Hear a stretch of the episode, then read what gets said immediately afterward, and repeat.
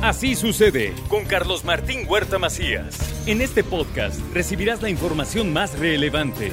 Un servicio de Asir Noticias. Aquí vamos a nuestro resumen de noticias. Desde una motocicleta en movimiento asesinaron a balazos a un hombre en calles de la colonia La Popular. También localizan un ejecutado con uniforme de policía y dos heridos en el interior de un automóvil en Tochtepec. Tenían dinero y un AR-15. ¿Qué hacían? ¿Por qué? Bueno, pues está investigando. Avala la Coparmex el decreto que prohíbe la pinta de bardas y pide a Rubén Purlón evitar hablar de los candidatos a la gubernatura. Dice que todavía no son tiempos. Son un desperdicio de dinero, tiempo y esfuerzo.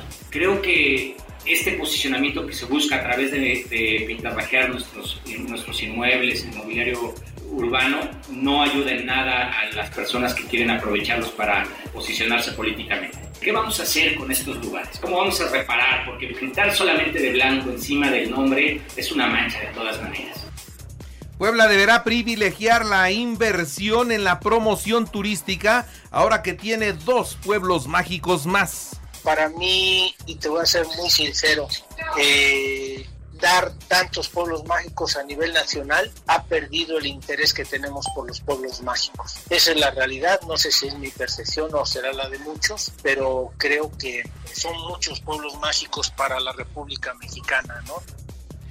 Zacapuaxla será pueblo mágico en el 2024. Esto es lo que les prometió el gobernador Sergio Salomón Céspedes a los originarios de esta localidad, donde ayer fue su martes ciudadano se ponga a trabajar con Zacapuastla, con Tecali, para poder armar los expedientes importantes y los municipios que puedan aplicar para el tema de pueblos mágicos. Y parte uno de los compromisos que quiero dejar claros hoy es que vamos con todo a partir de este momento para que Zacapuastla pueda ser nombrado el próximo año pueblo mágico.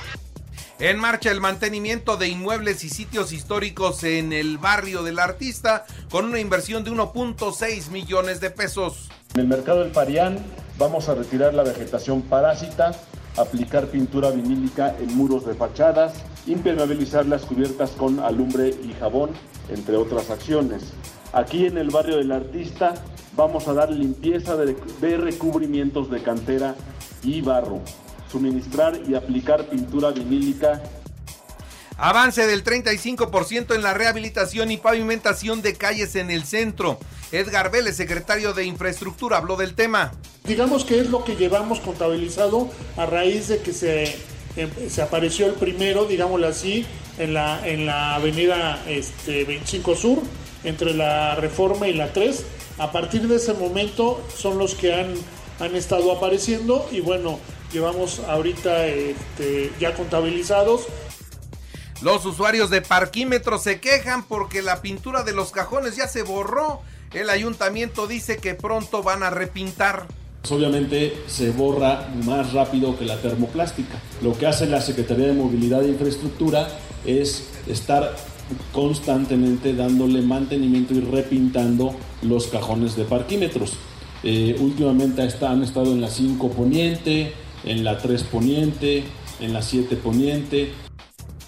En otras noticias le informo a usted que despensas, juguetes y ropa entregó el sistema DIF estatal a los afectados por los incendios forestales en la zona de Zacatlán. También le doy a conocer que en el martes ciudadano la Secretaría de Salud en un trabajo encabezado por el secretario, el doctor Martínez, retiraron un tumor en un quirófano itinerante en San Gabriel Chilaca. Ahí están verdaderamente metidos en el tema del el trabajo y el beneficio a la gente que lo necesita. En otras noticias, don Felipe Espinosa, Tecuapetla, a sus 86 años de vida, se tituló como ingeniero en la Benemérita Universidad Autónoma de Puebla.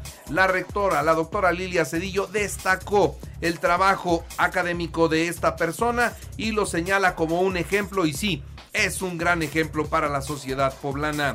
La salida de Teresa Castro de la Secretaría de Finanzas no la exime del quebranto de los 600 millones de pesos en el periodo de Luis Miguel Barbosa. Angélica Cervantes, diputada de Morena, habló de el tema. Mientras, por otra parte, le doy a conocer que la salida de Teresa Castro entonces está en esas condiciones. Novena Procuración de órganos y tejidos del año por el Instituto Mexicano del Seguro Social. Cuatro personas fueron las beneficiadas. Preside San Andrés Cholula la jornada integral de prevención del delito y participación ciudadana. En el ámbito de la información nacional e internacional, hoy es el Día Internacional del Orgullo Gay. Hoy, hoy es ese día. En desarrollo, la primera tormenta tropical de la temporada en el Pacífico mexicano dejará fuertes lluvias en Jalisco, Colima, Guerrero y Michoacán. Ojalá que un poco de lluvia también nos llegue a nosotros, la necesitamos con urgencia. En Tultepec, Estado de México, se registró una serie de explosiones de talleres de pirotecnia. El saldo suma 10 personas lesionadas, mismos que fueron hospitalizados en los eh, pues, centros de salud más cercanos a la tragedia. Y sobre el robo de los 15 relojes Rolex en la Plaza Antara en Polanco de la Ciudad de México, el secretario de Seguridad Omar García Harfush dice que ya investigan los recorridos de las dos motocicletas en las que huyeron y también están investigando a los policías de la plaza comercial quienes poco o nada hicieron durante el largo tiempo del atraco. Él dice que ni siquiera llamaron para pedir auxilio. Los policías ya demostraron que sí hablaron al 911, pero ¿qué cree? El 911 no les contestó. Hicieron tres llamadas y no recibieron respuesta. Al momento ya está detenido el primero de los presuntos asaltantes. Fue sorprendido en compañía de su novia, quien también está bajo resguardo. Todos serán encarcelados, asegura García Garpush. Vamos a ver si el detenido sí tiene que ver con el asalto. Lo que es evidente es que se dedicaba al narcomenudeo porque le encontraron cocaína y un arma de fuego. 14 trabajadores administrativos de la Secretaría de Seguridad y Protección Ciudadana del estado de Chiapas fueron levantados, sí, así como usted lo escucha, fueron levantados por un grupo armado que les cerró el paso en la carretera. Fueron sorprendidos en el trayecto y se los llevaron. Hasta el momento desconocemos su paradero. Entrada la noche fue atacado también el edificio de la policía en Tapachula. Afortunadamente sin lesionados ni muertos, solo patrullas afectadas con la explosión. Y una de las primeras acciones de Luisa María Alcalde como secretaria de Gobernación fue solicitar formalmente a la presidenta de la Corte que explique por qué los ministros ganan más que el presidente. Xochitl Galvez. Xochitl Galvez va por la candidatura presidencial de, de, de esta alianza opositora del PAN, el PRI, el PRD. Bueno, ya dijo que sí va. Ayer publicó en redes sociales un video donde se muestra cómo es transmitiendo desde la madrugada en el Zócalo de la Ciudad de México y ya se... Ya se viralizó el video, ¿eh?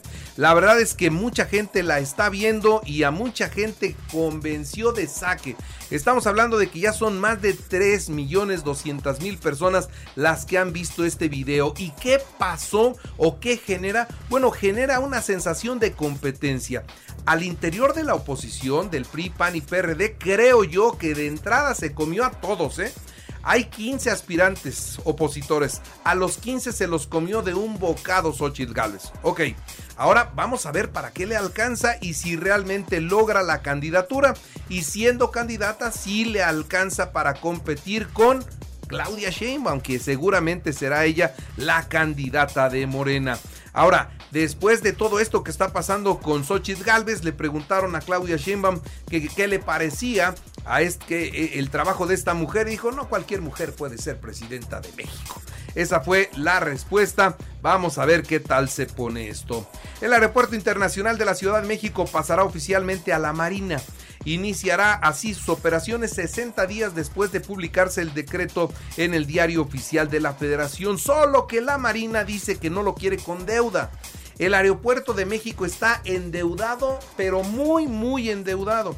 Y además el impuesto, el TUA, que es lo que todos los pasajeros pagamos por usar el servicio y que es la utilidad que se le queda a los aeropuertos, toda esta utilidad, todo este dinero está comprometido para pagar todavía todo lo que deben del aeropuerto de Texcoco. El hecho de haber cancelado esa obra salió muy caro y esa decisión que desde mi punto de vista es uno de los peores errores de esta administración se va a tener que seguir pagando. Y entonces, ¿cómo va a operar el Benito Juárez si no tiene recurso propio?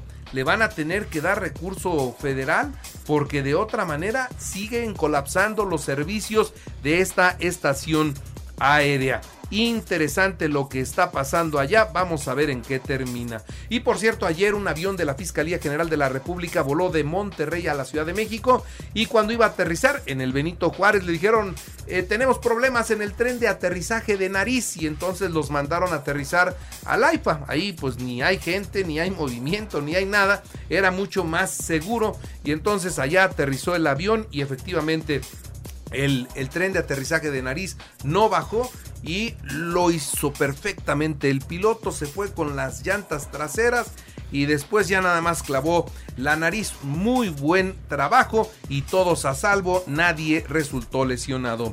La elección presidencial del 2024 será la prueba de fuego para el sistema electoral mexicano. Esto es lo que dice Guadalupe Tadei del INE.